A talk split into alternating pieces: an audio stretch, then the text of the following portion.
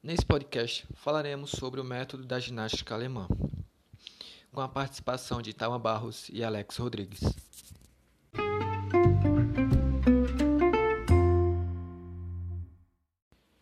O século XIX marca um período de profundas transformações no continente europeu, derivadas especialmente da Revolução Industrial e da Revolução Francesa. Estas evoluções não tiveram desdobramentos apenas nos países em que aconteceram, mas ecoaram por diferentes territórios europeus, afetando-os de diferentes maneiras conforme seus contextos únicos. É o caso, por exemplo, da Alemanha. A época dessa chamada dupla revolução, a Alemanha ainda era um território completamente fragmentado.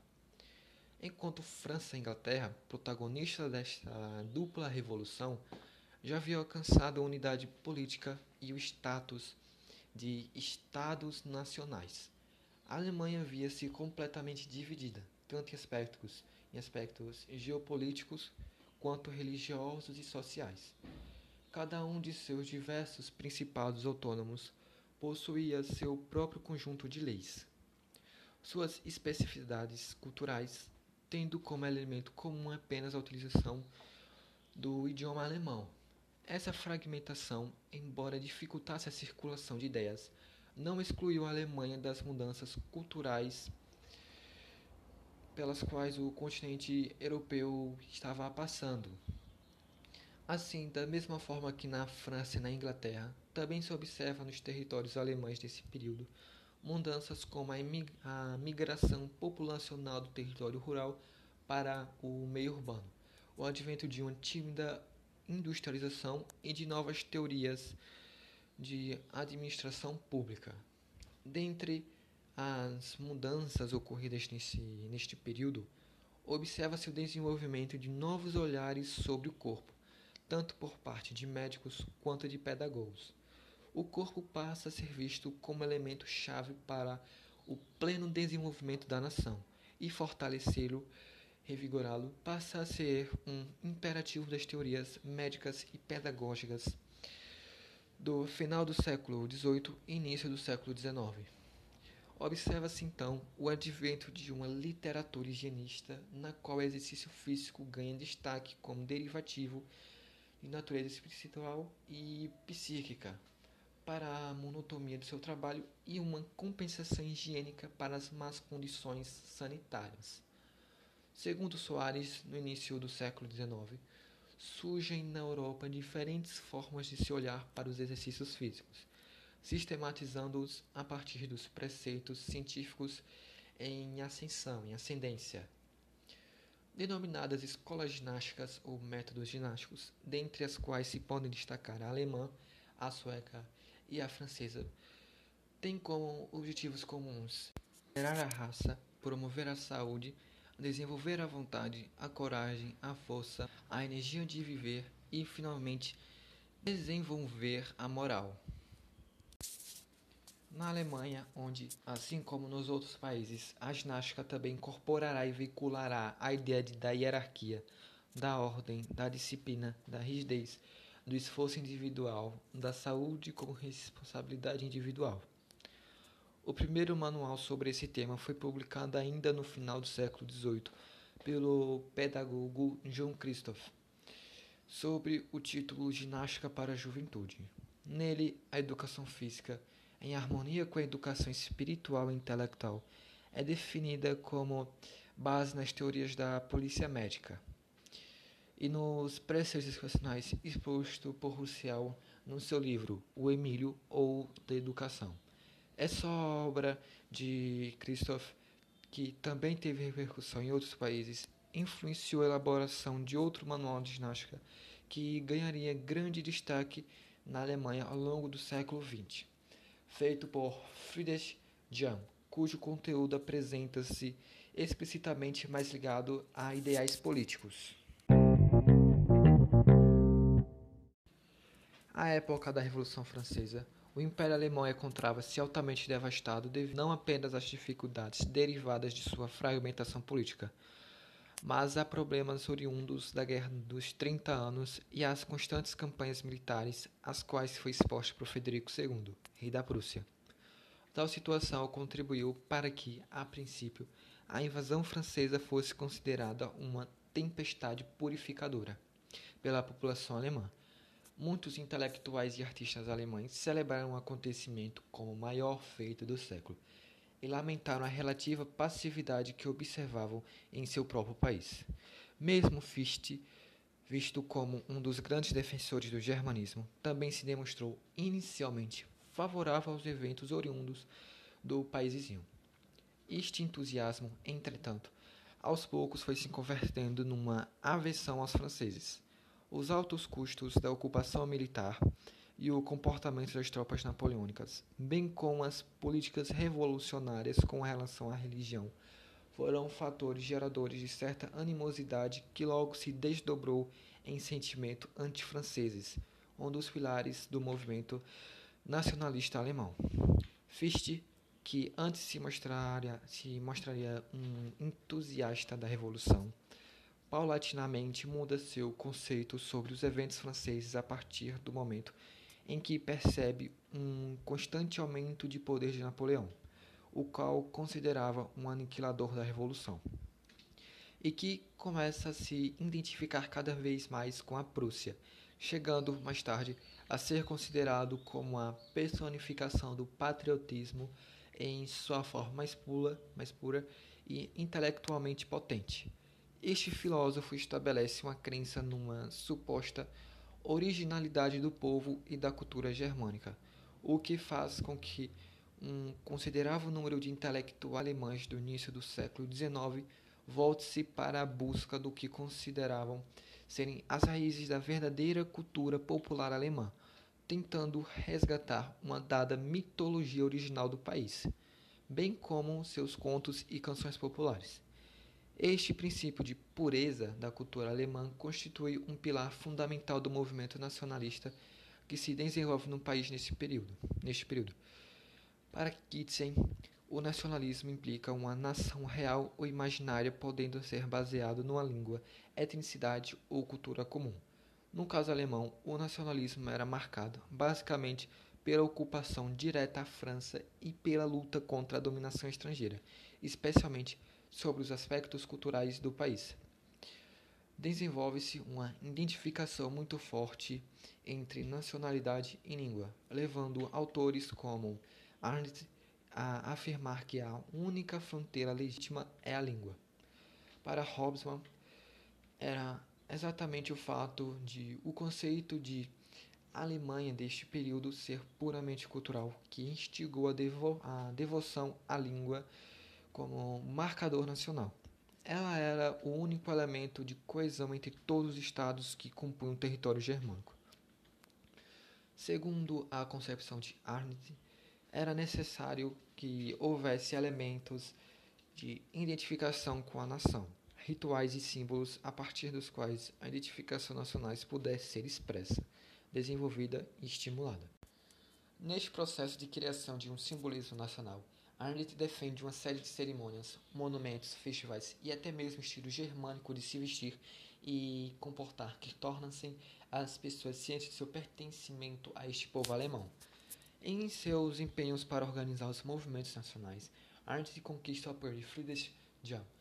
Filho de um pastor luterano e de uma devota religiosa, Jan nasceu num, numa pequena cidade prussiana de Lanz e, segundo Polyakov, desde bem cedo deu provas de um caráter arrebatado e instável e mostrou-se renitente aos estudos. Expulso sucessivamente de várias universidades, até os 25 anos levou uma existência miserável e vagabunda. Exibia uma grosseria, segundo ele, conforme a arte do alemão, de que não se separou por toda a vida. O bizarro, o bizarratável com que costumava se vestir e que chamava de costume velho alemão, caminhava lado a lado com suas outras idiosincrasias. Na Universidade de Halle, estudou, estudou teologia, história da Prússia e da Alemanha e língua alemã, mas, segundo Leonard, completou poucos dos estudos que iniciou. Após anos de constantes peregrinações pela Alemanha, no final de 1809, se estabelece em Berlim e passa a trabalhar como professor de história alemão e matemático no ginásio Johann Kloster, mesmo colégio em que estudará e do qual fugirá 15 anos antes. Na primavera de 1810, começa a levar seus alunos nas tardes de quarta-feira e sábado para caminhadas na Asenheide, nos arredores de Berlim. O número de jovens que o acompanha cresce rapidamente e Jean passa a executar com ele jogos e exercícios simples, prática ao qual dá o nome de Turner. Embora alguns alunos tenham se dispersado, funda com os remanescentes. Em 1811, a primeira Turnplatz, que no caso significa praça ginástica, na Hasenheide. Em 1813, Jan e alguns dos seus ginastas juntam-se aos exércitos voluntários Lutzow para participarem das chamadas guerras de libertação contra a França. Permaneceram em Berlim apenas aqueles que não tinham idade suficiente ou aptidão física para lutar na guerra. Em seu lugar deixa Ernst Eisland, coautor de Nein Deutsche Turnsknutze, que não poderia ir à guerra devido a problemas físicos e que dá continuidade aos trabalhos na Hasenheit até o retorno de Jan em 1814. Neste mesmo ano, os ginastas voltam a se reunir para discutir e investigar a essência do turner, eh, dando início, assim, ao processo de elaboração de a ginástica alemã. Segundo Jan, a ginástica alemã foi publicada para atender à demanda de educadores e professores de escola, bem como de outros de outras pessoas que se interessavam pelo Turnen e buscavam saber mais sobre esta sistematização. Assim, através de constantes correspondências, Jan e Aislinn compõem este manual buscando divulgar o que era sua ginástica. Com capital próprio, publicam o livro a um preço baixo, por considerarem que uma obra que trate de assuntos relacionados à juventude e à pátria alemã não poderia ser utilizada com fins vaidosos, visando a obtenção de lucro. Ao escrever A Ginástica Alemã, Jan não propõe simplesmente uma sistematização de exercícios físicos, mas sim uma recuperação de movimentos que, sob sua ótica, seriam importantes para a formação do cidadão e fariam parte da própria história do povo germânico. Desta forma, a ginástica é apropriada por ele como algo inerente ao povo alemão e, como tal, deveria ser banida de possíveis estrangeirismos. Assim, Jan segue uma tradição cultural alemã que apresenta uma tendência a proteger sua língua materna quando, quando esta está ameaçada durante conflitos ou períodos em que a Alemanha estivesse sob domínio estrangeiro. Neste sentido, ele busca substituir o termo ginástica, de origem grega, até então utilizado no território alemão, para se referir aos exercícios físicos, por Turnen. Para ele, a língua alemã era suficientemente rica e original, o que tornaria desnecessária a utilização de palavras estrangeiras para a denominação de uma obra alemã. De acordo com sua fervorosa argumentação em favor da preservação do idioma alemão, Jean afirma buscar trabalhar como um intérprete do interno espírito da língua.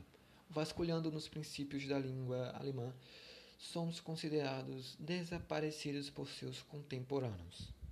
Assim, desperta novamente o vocábulo Turnen, considerado um som original do alemão, cujo significado está ligado a movimento e que teria registros escritos desde o século XI, quando fora usado por um monge em sua tradição, em sua tradução dos Salmos, sendo uma palavra original, Turnen, que agora passa a ser utilizada para denominar esta sistematização de exercícios de caráter essencialmente nacionalista, produz inúmeras outras palavras. O ginástica passa a ser chamado de Turner, a praça ginástica de Turnplatz, os jogos ginásticos de Turnspiele e assim sucessivamente.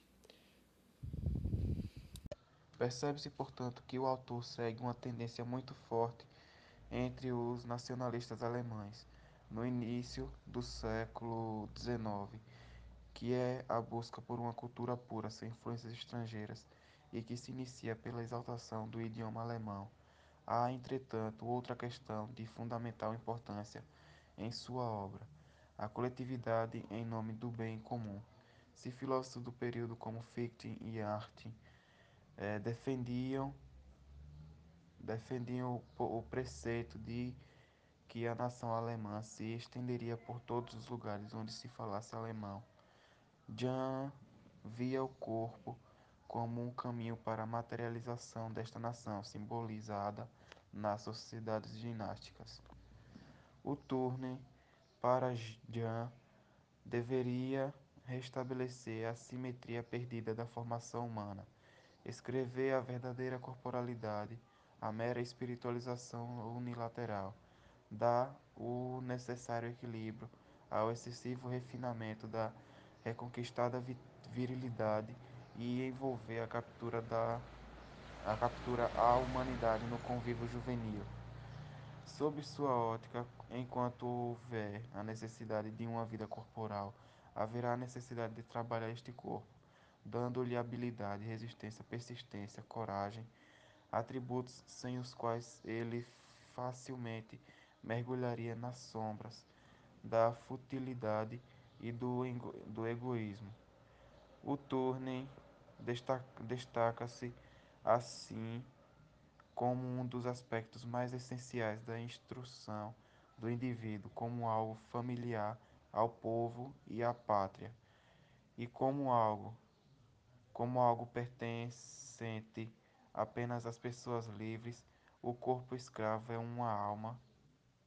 O corpo escravo é para a alma apenas uma jaula e calabouço. Em suas graças ginásticas, cujos aparelhos, muitos deles copiados de Guts Mut, traziam uma mes mescla entre o mundo dos divertimentos e o treinamento militar. Os ginastas podiam saltar, correr, puxar, empurrar, equilibrar-se, aprimorando e desenvolvendo todo o seu vocabulário corporal. Embora considere que a praça de ginástica não é nenhum palco e nenhum espectador tem o direito de esperar dela um espetáculo, as manobras e acrobacias dos ginastas certamente chamavam a atenção de quem por elas passava. Dessa maneira, preco, preconiza que os locais dos exercícios devem ser ordenados de tal forma que possam ser vistos de fora apresentem-se da melhor forma aos espectadores. A praça de ginástica transforma-se então numa vitrine em que manobras, acrobacias de mostrações de destreza física estariam intimamente ligadas à expressão do caráter, da moral, da vontade e do companheirismo. Nos estabelecimentos de, de ginástica, os bons costumes deveriam ser ainda mais cultivados de, do qual do que em qualquer lugar. As regras morais, morais configuram-se conforme Jan, o maior norteador da vida de um ginasta. Desde princípio surge o, o lema Frist. Ah, os dominados 4F de Jan indicam que a riqueza do ginasta é ser vivo, livre, disado, profundo, ser, assi, é, ser assíduo e não deixar-lhe deixar-se levar por prazeres e divertimentos e coerentes à vida juvenil. Os jovens deveriam ser educados através dos exercícios físicos, de forma a familiarizarem-se com a, com a pátria. O amor aos assuntos alemães deve, deveria ser embutido na juventude e aquele que defendesse questões não alemãs. Deveria deveria segundo Jean ser expulso da comunidade ginástica. As praças de ginástica configurariam um local de aprendizado conjunto de troca de conhecimento e experiência de que despertaria todas as forças dormentes, proporcionaria confiança em si mesmo e esperança, que nunca mais deixariam a coragem definhar. Tais atributos seriam obtidos na chamada Turplettes, a partir dos exercícios e jogos ginásticos. A, em ginástica alemã são detalhadamente descritos seus aparelhos e exercícios, os quais são divididos em 17 grupos: andar, correr, saltar, saltar sobre o cavalo, exercícios de equilíbrio, exercícios na barra fixa, exercício na parede, trepar, escalar, arremessar ou lançar, puxar, empurrar, levantar, transportar, esticar, lutar, saltar arco e pular corda. Para cada um destes exercícios são descritas as posições do corpo, é, os aparelhos necessários para sua execução e exercícios preparatórios.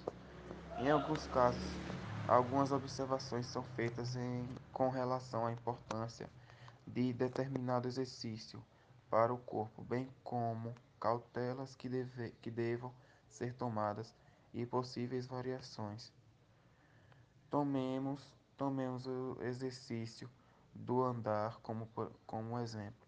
Para de andar é uma parte que exige a associação de velocidade e resistência a uma boa postura, levando-se sempre, com, sempre em consideração as, as oportunidades do local por onde se caminha.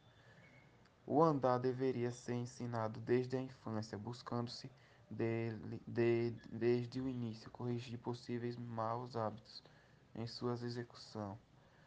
É o bom porte da caminhada envolve uma postura de todo o corpo associada a passos ligeiros e firmes, que tocam o chão com toda a sola e com os pés sempre, sempre alinhados, nunca virados para dentro ou para fora. O movimento dos braços não pode ser exagerado, devendo ocorrer muito mais com os antebraços. Durante a caminhada, as mãos deveriam estar sempre livres. Quaisquer cargas deveriam ser carregadas em mochilas de alças duplas é, e as de alça única. E ou transversal são prejudiciais à saúde. A melhor forma de executar a habilidade de, do caminhar seriam as excursões. A corrida é considerada, quando feita de forma cautelosa, como um exercício muito salutar, especialmente para o peito e pulmões. Durante seu exercício, a inspiração e expiração devem acontecer mais pelo nariz do que pela boca e, e ocorrer de forma proporcionada, correr sem ofegar. O ginasta deveria atentar-se e a algumas normas para a prática da corrida, executá-las pre preferencialmente em dias frescos, no início da sessão de ginástica e sempre a favor do vento. O correr é uma atividade que exige paciência e perseverança do ginasta, pois não se consegue habilidade e resistência na corrida realizando-a apenas uma vez. É necessário executá-la frequentemente e buscar sempre persistir um pouco mais. Além das descrições dos exercícios acima citados, Jan também dedica algumas páginas à esgrima ou nado, à equitação, à dança, aos exercícios de guerra para a juventude e à patinação. Nadar é uma atividade de extrema importância, mas que não deve ser praticada juntamente com os outros exercícios de turning. Para que possa ser praticada em segurança, é necessário que um estudo intervenha, construindo instalações apropriadas para o nado. Segundo Jan, o nado não deve ser estabilizado com movimentos inúteis. Quando alguém está se afogando, não há muito tempo para agir. É importante observarmos que este é um dos raros momentos em sua obra que Jan tratará de uma prática corporal a partir de um olhar para diretamente voltado para as questões da saúde, indo ao encontro dos preceitos higiênicos que começavam a entrar em, voga no período. A equitação também é vista, é vista como uma atividade dependente do auxílio estatal e de grande importância. Para Jean, todos os ginastas a partir dos 16 anos que já tenham adquirido aptidão nos exercícios, nos exercícios do salto sobre o cavalo deveriam ter a chance de aprender a cavalgar. Este exercício não é indicado para pessoas mais jovens, uma vez que é prejudicial ao crescimento, saúde e moralidade. Segundo sua argumentação, o contato muito precoce com os cavalos degrada o jovem, levando a ele à escuridão da vida adulta e arrisca aristocrática aristocrática e induzindo aos esbanjamento e vícios fúteis. Os exercícios de guerra, mas quando sem armas, são considerados é, por Jan ótimo formador de boas maneiras masculinas que, que de, despertam o intensifi, e intensificam intensificam o sentido de ordem, habituam a obediência e atenção, ensinam o indivíduo a se submeter como membro de um grande todo. Um grupo de guerreiros bem treinado é um espetáculo de da mais alta união de força e vontade. Cada ginasta deve amadurecer um homem de, da defesa. Esta questão é do sentido de ordem e da submissão como, como membro de um grupo também está presente no, no discurso de Jan sobre os jogos, conforme aponta teste, teste é, fica claro que enquanto os exercícios ginásticos acentuam o aspecto corporal de Turner, os jogos ginásticos podem ser apontados como salientes portadores do seu aspecto social. Jan os avaliam como parte essencial de turno, sem os quais esta, manifesta, esta manifestação corporal não poderia é, pro, prosperar, uma vez que os jogos ginásticos, os jogos ginásticos constituem a passagem para a grande vida em sociedade e guiam as as criandas, as cirandas, cirandas da juventude. Aqui se une trabalho e prazer, seriedade e júbilo, júbilo. Neles os jovens aprendem desde pequenos direitos e regras. Nos jogos a moral, costumes, convivência em viva, em viva contemplação para os olhos. Os jogos configuravam-se, portanto, como peça-chave para alcançar os objetivos que Jan traçara, traçara para seu turno, ou seja, a formação de cidadãos que submessem viver em sociedade e, principalmente, em nome do bem comum para Jan, é no campo de jogo que os meninos podem conhecer todos os aspectos de seus companheiros, sejam eles bons ou ruins. Neste meio criam-se os apelidos, medem-se as forças, enfim, a juventude se educa em um ambiente de companheirismo. Nem todos os jogos, todavia, seriam propícios à formação do cidadão. Alguns critérios deveriam ser seguidos para que eles pudessem ser enquadrados como jogos ginásticos. Os jogos sentados, sentados eram os primeiros a serem excluídos, pois um jogo ginástico deveria ter movimento e de preferência coletivo. São excluídos também da lista de Jan aqueles que estimula-se a ganância e dependem-se da, da sorte.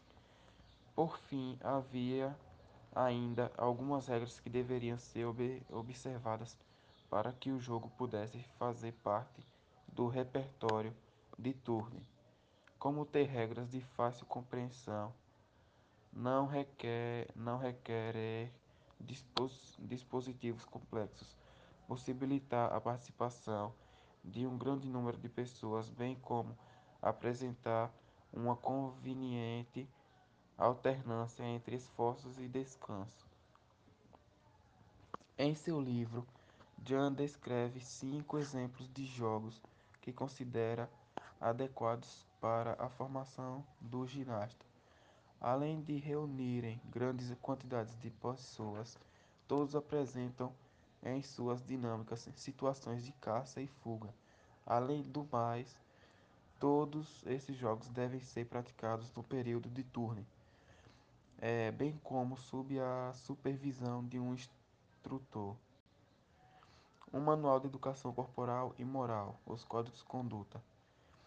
Em seu manual de ginástica, além das descrições de exercícios físicos, aparelhos de ginástica e jogos que supostamente contribuíram para a formação de um espírito de coletividade na juventude alemã. Jan traz também um código de conduta da ginástica, no qual expõe prescrições com relação, entre outros, entre outros temas, ao instrutor, às vezes apropriadas para a execução dos exercícios e aos comportamentos esperados daqueles que fizessem parte dessa comunidade. O instrutor de ginástica é descrito por, por John como uma pessoa que mais pro, próxima da juventude seria responsável pela proteção dos futuros pilares do Estado, das luzes da Igreja e das honras da pátria. O professor de ginástica deveria se esforçar para ser hábil em cada um dos exercícios, pois apenas a partir da exper experimentação seria possível ensinar bem os movimentos e perceber os efeitos que cada um produz no corpo. Ele precisaria ser um bom exemplo tanto dentro como fora da praça ginástica,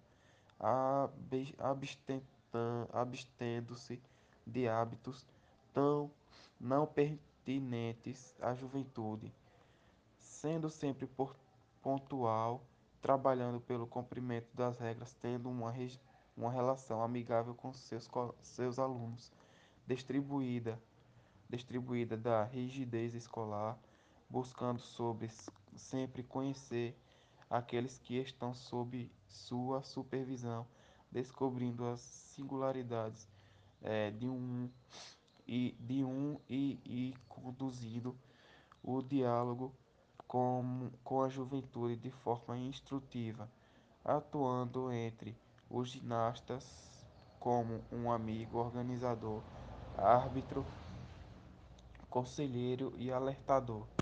Durante as tardes de ginástica, tanto o professor quanto os monitores dos exercícios seriam responsáveis por manter a ordem na praça ginástica e, quando necessário, ensinar os exercícios aos grupos.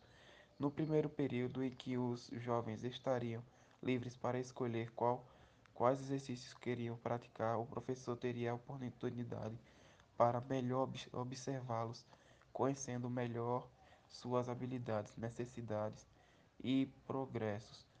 Apenas na segunda metade da sessão de ginástica, os jovens seriam divididos em grupos e seguiriam seus monitores para a execução dos exercícios planejados para aqueles, aquela sessão.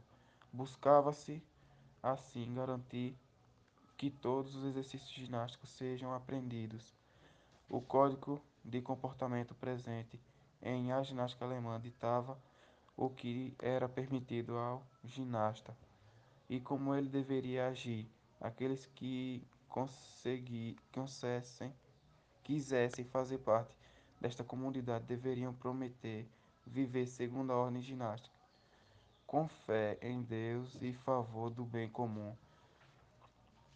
Mau humor, inimizade, rancor e ódio eram considerados sentimentos que não deveriam ser cultivados pela, pelo ginasta, especialmente nos períodos de exercícios no caminho para a praça, a praça ginástica e, e, os, espe, e os especialmente nos períodos do, de exercícios no caminho para a praça ginástica e nos parceiros. Um ginasta deveria ex exercitar-se em paz, alegria e amizade. Natur, natur plantas é, é permitido alimentar-se apenas de pão seco e água, em local apropriado para isso e não horário determinado. Quem não sab saberia Pão seco não tem fome e pode conformar-se até chegar em casa. Quem não se refresca com água, ou não tem sede, ou não se exercitou muito tempo, todos deveriam estar vestidos com, com o mesmo traje cinza, feito de tecido ama, amaleável e resistente e acessível a todos, para que não houvesse diferenças entre os membros da comunidade.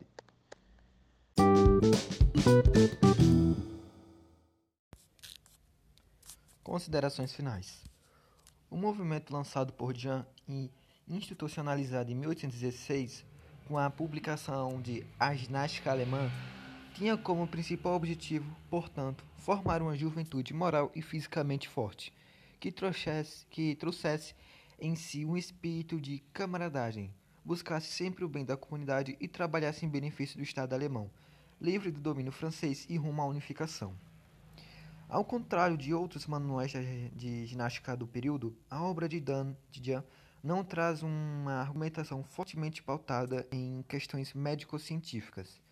Embora traga em seu livro referências de obras que tratem deste aspecto, e, em alguns momentos, demonstrem uma preocupação com questões relativas à saúde e à higiene. Jan se utiliza muito mais de argumentos relacionados a questões políticas e a preceitos veiculados pelo movimento nacionalista alemão do início do século XIX.